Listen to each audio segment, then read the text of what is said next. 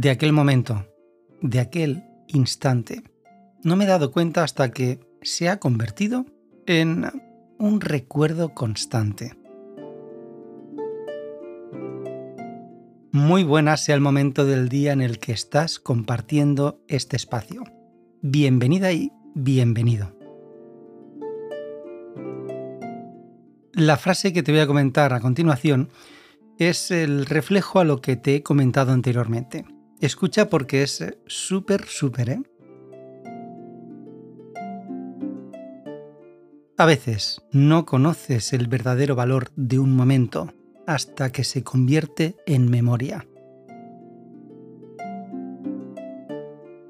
Theodore Seuss fue un escritor y caricaturista estadounidense, conocido por sus libros infantiles escritos bajo su seudónimo, Dr. Seuss, a quien se le atribuye esta frase. Este pensamiento, esta frase, invita a reflexionar sobre la importancia de apreciar y valorar los momentos que vivimos en el presente. No hay episodio ¿eh? que más o menos comente que hay que valorar el presente, el ahora. Y es que en muchas ocasiones solo nos damos cuenta de su verdadero valor, de la importancia que tiene ese instante, una vez que se han convertido en recuerdos.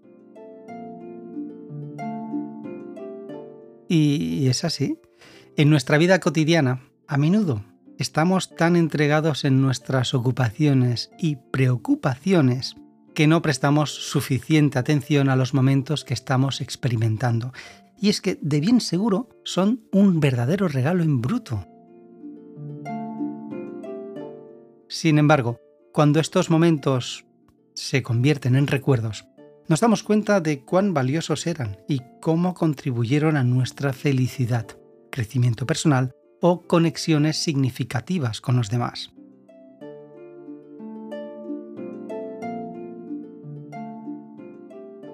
Esta frase también nos recuerda que la vida es efímera y los momentos pasan rápidamente. Por lo tanto, es esencial aprender a vivir el presente plenamente, apreciando cada momento y aprovechando las oportunidades que se nos presentan. No esperemos a que los momentos se conviertan en recuerdos para valorar su verdadera importancia, sino que aprendamos a reconocer y a disfrutar su valor, ¿sí? El valor de el aquí y ahora.